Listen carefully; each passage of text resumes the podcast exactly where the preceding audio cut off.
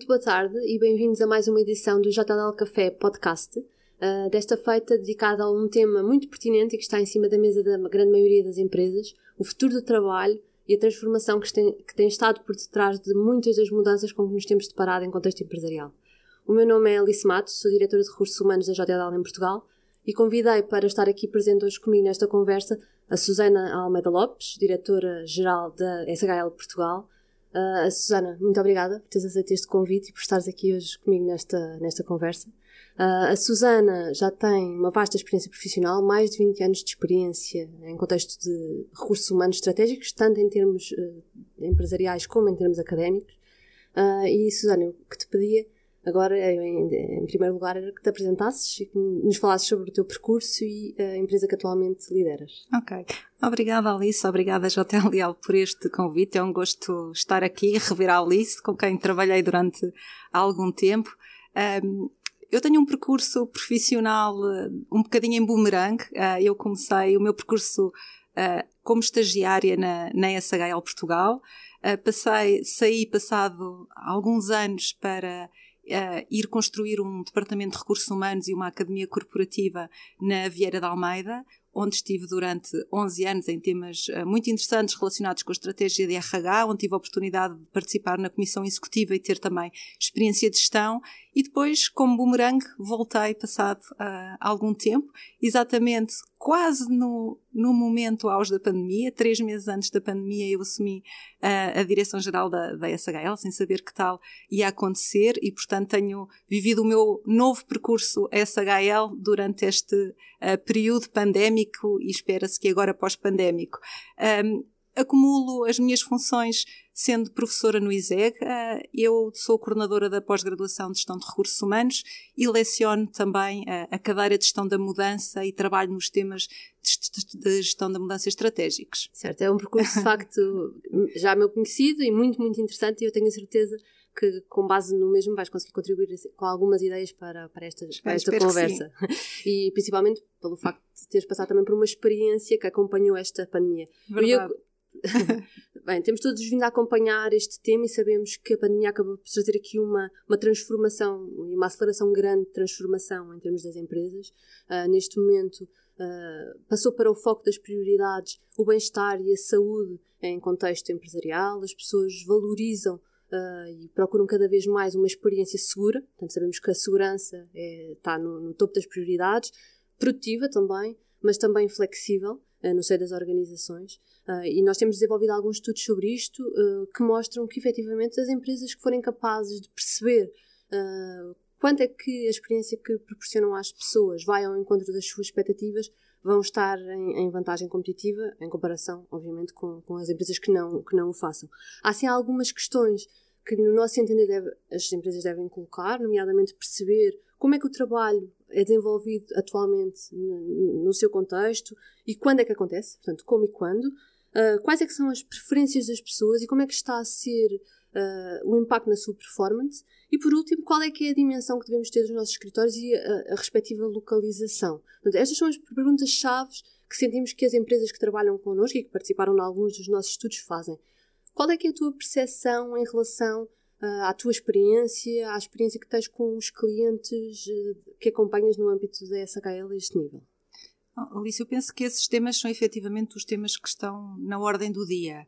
Uh, nós fizemos recentemente um, survey com 124 organizações de vários setores de atividade em Portugal, em particular organizações de grande, grande dimensão, e uh, chegamos à conclusão que os focos de prioridade de, durante este período de transição e de mudança foram variando, ainda que uh, esses temas, como falavas, de, da segurança, do bem-estar, tenham estado uh, como um foco muito prioritário. Uhum. por um lado, esses temas da, da organização e reestruturação física dos, do, dos postos de trabalho, como também a saúde psicológica que teve aqui um, um uma importância muito crescente uh, por ter havido muitas situações de dificuldades ao nível da ansiedade e ao nível da, do ajustamento uh, a toda esta situação. Uhum. E, portanto, tivemos aqui estes, efetivamente estas, uh, estas duas uh, perspectivas, mais logística e depois também mais de saúde e bem-estar, que são,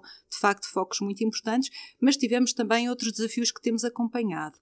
um dos desafios que nos tem sido reportado como uma dificuldade destes tempos e do, do trabalho remoto ou do, desta situação pandémica tem sido a integração de novos colaboradores. E aqui nós temos efetivamente muitos desafios de como integrar alguém que não faz parte da nossa tribo, que não conhece uhum. os nossos processos, que nunca trabalhou connosco e começa, uh, começa de novo. E isto é efetivamente uh, um problema uh, que tem vindo a ser discutido e que também tem vindo a evoluir com já há muitas iniciativas, como uh, uma participação mais ativa em fóruns online, com um acompanhamento mais personalizado uh, e tudo mais. Uh, por outro lado, o que também conseguimos perceber e a SHL Internacional a esse respeito trabalhou nos modelos de trabalho remoto foi que nós não conseguimos ter receitas para lidar com as pessoas uh, nestes, uh, com todos os colaboradores da mesma forma se há pessoas que são mais uh, extrovertidas e que gostam de ter um, uma interação mais regular com os, com os colegas, há outras pessoas que preferem outros, outros momentos em que estão mais focadas no seu trabalho e para, para quem isso não é tão importante. E, portanto, mais do que perceber como é que nós vamos gerir todas as pessoas neste novo contexto ou neste contexto, importa, e isto eu acho que é uma humanização importante das reflexões que têm sido feitas, perceber como é que eu posso lidar com os colaboradores de acordo com as suas características e preferências e estilos de personalidade. E, portanto, penso que vai um pouco também ao encontro do que falavas dos, dos novos perfis, ou de uhum. perceber uhum. os perfis das pessoas. Sim, isso é de facto um dado muito interessante e que vem ao encontro daquilo que também temos vindo a, a verificar nos nossos estudos. Um, e uma das coisas que efetivamente foi identificada é que no futuro, e, e daqui para a frente e já atualmente vamos encontrar quatro perfis predominantes dentro das organizações que têm um bocadinho a ver com uh, a forma como vamos querer frequentar ou não uh, os escritórios, os espaços de trabalho para desenvolver a nossa atividade profissional. E eu passo a partilhar, e já agora gostava de ter a tua opinião, porque então os estilos que identificámos foi um mais tradicional, em que tipicamente são pessoas que vão querer continuar a trabalhar agora no regresso à, à nova normalidade, vão querer continuar a trabalhar todos os dias a partir do escritório ou do seu espaço de trabalho, com 34% das pessoas. Uhum. Uh, um segundo estilo designado experimental, uh, com 32% das pessoas que vão querer então experimentar este modelo mais híbrido, chamamos de um modelo híbrido, com um a dois dias de trabalho remoto, e portanto os restantes a partir do local habitual de trabalho. Um terceiro perfil designado bem-estar, pessoas que já, já, vão querer trabalhar mais dias a partir de casa, remotamente, do que no escritório, 3 a 4 dias, e tem uma representatividade de 24%. E por fim, um grupo mais pequeno de pessoas, 10%, designadas de Free Spirit, aqui no nosso certo. estudo, que vão querer trabalhar só eh, em regime remoto. Eh, reveste neste, neste, nesta tipologia, nestas percentagens, também vês isso Uh, nos teus clientes, nos estudos que vocês certo. desenvolveram? Nós fizemos um, um estudo uh, recente uh, que se chamou Lar Doce Escritório sobre as preferências de trabalho remoto e também algumas implicações, tudo esse até que teve como cenas a, a vanguarda, e efetivamente nesse estudo que eu acho que vai ao encontro de alguns dados que mostram, se calhar não totalmente, mas alguns, de uma coisa relativamente apenas ao contexto português. Nós estamos a falar de mais de 1340 pessoas e todas portuguesas a responder okay. a este estudo, em particular nível profissional de técnico ou superior. E, portanto, estamos aqui neste contexto. Profissões e funções que podem ser desempenhadas remotamente. Certo. É esta, é esta a amostra. Uhum. E o que é que nós encontramos? Encontramos um, que 74% das pessoas preferem um modelo de trabalho híbrido. Portanto, está se calhar perto dos sim, números sim, que encontraram, sim. É? 74%, sendo que nas outras franjas temos alguns que gostariam de se manter totalmente presencial uh, e outros que gostariam de se manter totalmente uh, em casa ou numa biblioteca, num café, onde seja, uhum, na praia. Uhum, uhum. Uh, e portanto foram estas assim as tendências maiores em relação a, a quais são as preferências. Onde é que eu vejo algumas uh, dificuldades? Tem a ver com essa uh, conjugação desses perfis todos dentro da mesma organização. Um, eu penso que, se calhar, num futuro mais, uh, um bocadinho mais longínquo, penso que essa será, evidentemente, a tendência, parece-me. Num futuro mais próximo, eu penso que ainda estamos numa fase em que cada organização está a adotar o seu modelo, mais do que encontrar um modelo muito amplo em que cada um pode escolher, há organizações que estão a dizer não, vocês voltam todos 100%. Uhum. Há organizações que estão a dizer, uh, uh, em termos de, de, modelos de híbrido, uh, fiquem predominantemente em casa, mas quando precisarem de um espaço, têm aqui o espaço. Há outras organizações que dizem predominantemente nos escritórios, mas quando precisarem de se focar, ficam em casa, portanto, uma uhum. inversão. Uhum. E depois outras organizações que estão, e aqui o vosso conhecimento é, muito mais vasto do que o meu, a aproveitar uh, em termos de reorganização de espaço e até em termos de custo de espaço, em que estão a perceber que podem ter espaços mais pequenos, desenhados de outra forma e não ter todas as pessoas no espaço e, e aí reduzir custos. Uhum, e portanto, aqui a minha única, a minha única diferença em relação ao que, e não é uma diferença, mas se calhar uma perspectiva diferente é, se calhar não vamos conseguir ter desde já organizações que acomodam esses perfis todos, uhum. mas se calhar vamos ter que perceber que há organizações que vão ter um maior fit para determinados perfis e outras para outros. Certo. E o colaborador e cada um de nós é que vai tentar também encontrar o seu melhor fit com, com a organização. Muito bem, então isso já responde um bocadinho a uma questão que tinha, que era perceber qual é era a tua, a tua opinião sobre esta questão do híbrido. Se é uma coisa que, enfim, que veio para ficar certo. e que no futuro vamos encontrar, e que as, tanto pessoas como organizações estão dispostas de facto a, a enverdar por é este caminho. Portanto, sim, acabas por. Sim, eu diria que sim. O, os resultados que nós temos, os dados que nós temos para Portugal, uh, mostram-nos que 92% das organizações vai manter alguma parte de remoto mesmo após a pandemia. E, portanto, capitalizando nos benefícios, por um lado destes que nós já falámos, dos custos do, do imobiliário, uh, mas também trazendo um benefício às pessoas. E aqui eu trazia aqui alguma parte também da aporte das neurociências que nos diz o seguinte. Um, as pessoas têm uma grande aversão à perda, não é? Como sabes, Alice. Uhum, e, uhum. portanto, uhum. uh, é muito mais difícil tirar-lhes uma coisa que nós já lhe demos, e elas uh, interpretam isso como algo muito mais poderoso do que dar-lhes alguma coisa. Certo. E, portanto, elas já tiveram esta experiência do trabalho remoto. Uhum já perceberam que isto, e os nossos dados apontam para 98% das pessoas a dizer que encontra benefícios no remoto. Elas já tiveram isto na mão. Uhum. E, portanto, elas sabem que podem poupar tempo nos transportes públicos, elas sabem que podem trabalhar com música, uhum. elas podem, sabem que têm. Trabalhar de calças de ganga. Trabalhar de calças de ganga. Uhum. Uh, portanto, elas já experimentaram. E, portanto, tirar isto às pessoas, eu acho que vai ser, como dizias no início, uma desvantagem competitiva. Certo. E tu achas que vamos encontrar alguma diferença em termos da adoção destes modelos que estamos aqui a falar em função do género? Uh, essa é uma boa pergunta. Eu, nesse, nesse, capítulo, tenho algumas evidências e tenho algumas preocupações. Uhum. Por um lado, um, contrariamente a alguns mitos, o que nós encontramos na população portuguesa foi 68% das pessoas dizem que uh, o trabalho remoto é benéfico para o work-life balance. Uhum. E não existem diferenças entre homens e mulheres, foi igual. Okay. Onde é que nós encontramos uma, uma diferença? Foi na faixa etária, dos 30 aos 35 anos, as pessoas gostam mais de trabalhar remotamente. E isto bate certo com a faixa etária da natalidade em Portugal, da altura dos, dos, dos filhos pequeninos, uhum. em que a média, a média é, é, está nos 31 anos, do primeiro filho. Então, um, por um lado, temos esta evidência que nos mostra eh, que porventura não há eh, esta diferença tão grande. Por outro lado, da minha experiência e do que eu tenho vindo a assistir, eh, já se começa a notar que são tipicamente as mulheres que estão a ser as primeiras a querer adotar estes modelos de flexibilidade.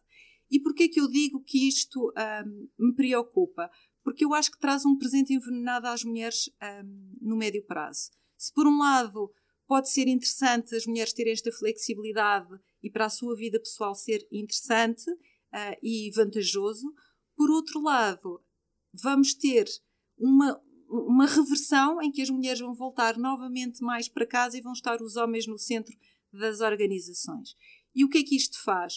Uh, novamente, apelando aqui um pouco às nossas neurociências que eu gosto de trazer uh, em termos da nossa humanidade, nós temos enviesamentos inconscientes e, portanto, este tema de estar presente é estar visível. E quem não está visível, e os portugueses têm um ditado espetacular: Sim. quem não aparece esquece, ó, longe da vista, longe, longe do, do, coração. coração. Uhum. E isto é inteiramente verdade na gestão das pessoas. E, portanto, se as mulheres não estão presentes eh, para se poder telefonar ou, ou ir no corredor e dizer lembrei-me de um projeto tão interessante para ti, porque são coisas espontâneas que nos acontecem, vão ter enviesamentos que vão ser, se calhar, menos bem avaliadas e progredir menos na carreira. E, portanto, eu acho que é uma reflexão que temos que, em sociedade e, e com os recursos humanos e com, com a JLL também, ajudar a perceber Sim. como é que isto pode evoluir. Sim, se calhar mais do que desincentivar a adoção de um regime híbrido, é o incentivar a adoção de um regime híbrido para, focado certo. num determinado género, não é? Que mais não seja enviesado. Sim, exatamente. Ok, muito interessante, não sabia desse dado. um, sabemos também que houve aqui uma, uma revolução muito grande, esta transformação, foi a este nível, ok, local de trabalho, teletrabalho etc. E com isso veio uma transformação grande em termos das nossas competências digitais. Certo. Uh, a SHL tem vindo a acompanhar bastante este tema. Queres-nos explicar Sim, de que maneira? Sim, um, na SHL o que nós fazemos é uh, apoiar as organizações a implementar e a utilizar uh, sistemas tecnológicos para a gestão de, de, recursos humanos, muito baseados na inteligência artificial e no machine learning e tudo mais. E nós já tínhamos uh, todo este portfólio uh, antes da pandemia, mas uhum. a aceleração, até mesmo em negócios como o da SHL, em que é tecnologia para a gestão de recursos humanos, teve uma evolução exponencial. Okay. E, portanto, nós estamos a assistir aqui a uma evolução muito grande. A SHL desenvolveu um novo modelo do Digital Readiness, que é muito interessante, que o que faz é uh, procurar apoiar as organizações para avaliarem, ok, nós estamos num contexto de mudança, tudo isto tá, tem uma rapidez, que até o nosso negócio também sofreu uma rapidez enorme. Como é que o vosso negócio está, em termos de avaliação, ao nível da readiness para fazer este caminho digital e perceber se existem gaps, perceberem se ao nível dos colaboradores onde é que eles estão e também se existem gaps para poderem uh, evoluir. E neste modelo do Digital Readiness, nós temos as, as, competências core que foram estudadas e trabalhadas ao nível das mais importantes, são a aprendizagem e inovação, okay. são a implementação no sentido do fazer acontecer, muito, muito por aqui, um, temos uh, também, uh, em inglês, uh, falam-nos nos Analytical Insights, no fundo, uma parte um, mais analítica em que nós podemos efetivamente precisar de, de, de, de, utilizar. E, por fim, uma parte muito importante que é a colaboração, seja ela a colaboração dentro, mas ter este papel, e aqui eu acho que a gestão de pessoas e os recursos humanos vão ter um papel crucial. Como é que nós vamos manter a colaboração? Como uhum. é que uhum. nós vamos manter uh, este ciclo em torno das pessoas para conseguirmos fazer uh, uma transição digital? Muito bem. e no âmbito dessas avaliações que vocês têm feito, esses diagnósticos, que tipo de apoio é que depois vocês podem prestar ou têm vindo a prestar a estas empresas quando detectam que há um gap efetivamente grande e que não nos permite evoluir? É assim, no que nós temos trabalhado ao nível de, do apoio uh, para o desenvolvimento do gap de competências. Uhum, por um uhum. lado, por exemplo, apoiar nestas áreas, como falámos, dos, das competências de colaboração, como uh, apoiar na reorganização de uma colaboração ou como apoiar ao nível da, da inovação, perceber quais são os perfis de inovação de cada pessoa, fazer um ciclo de inovação e um ciclo de colaboração para que todas as pessoas se sintam, sintam parte dele e estamos a trabalhar ao nível da gestão estratégica da mudança, é? os passos que são necessários um, para podermos implementar esta digital readiness, porque muitos erros que se cometem são uh, chamar as pessoas todas para um auditório e dizer, ok, vamos implementar uma mudança, isto é ótimo para vocês. Mas nós somos humanos e todos temos resistências, e portanto, certo. mais vale preparar e planear e fazê-lo uh, de forma planeada para ter a certeza que temos o retorno que é esperado. E, e uma, uma, questão, por curiosidade, certo. têm conseguido, no âmbito enfim, deste modelo que implementaram, desmistificar alguns mitos à volta destas competências digitais e da importância das mesmas, certo. ou não? Algumas sim. Uma delas, eu acho que está muito enraizada na forma como nós temos vindo a trabalhar isto. Uh, conseguimos fazer essa avaliação desde logo uh, quando estudámos uh, as competências para trabalhar remotamente e agora uhum. também no digital em que há um mito que os mais novos, os mais jovens, os nossos estudantes da faculdade, estão muitíssimo bem apetrechados de competências tecnológicas, certo, o que não é verdade. Okay. Eles sabem trabalhar bem com as redes sociais, mas não têm as competências que lhes permitam ser eficientes no trabalho e precisam muito que as organizações os apoiem nesse caminho, que os ajudem a fazer um caminho de conhecer ferramentas, aplicar, a saber como ser eficientes e a trabalhar com, com, com mais rapidez e com maior produtividade. E eu acho que esse é um mito interessante. Outro mito importante tem a ver com um, nós precisarmos de pessoas muito diferentes, ou quase como se nós tivéssemos que nos transformar um pouco para podermos adotar o, o digital. Certo. E não é verdade. Nós temos as, já temos essas competências, uhum. só temos de as reorganizar e fazer um reskilling e aprender, provavelmente, outros conhecimentos técnicos que já fomos aprendendo, já aprendemos tantas coisas. E a prova coisas. disso foi que todos conseguimos todos trabalhar conseguimos. a partir de casa. Essa é uma ótima prova, Alice. Não é? é? Todos, mesmo aqueles que não sabiam provavelmente entrar no Teams, é ou tínhamos já o Teams em algumas empresas, falo em nome da JLL, tínhamos o Teams há 3 anos, pouquíssima gente utilizava. E agora, de repente, todos usamos e, e não queremos outra coisa. Portanto, é uma prova de que, de facto, perante, às vezes, situações extremas, como tivemos, conseguimos nos transformar. Isso é uma grande verdade. Muito bem. Susana, olha, agradeço-te imenso. Uh, Eu que agradeço. Teres vindo, uma conversa super interessante. Daria certamente para estarmos aqui mais, mais tempo, uh, numa próxima oportunidade. Agradeço também a todos os que estiveram desse lado a ouvir-nos. Espero que tenham gostado e que nos continuem a acompanhar. Uma boa tarde e obrigada.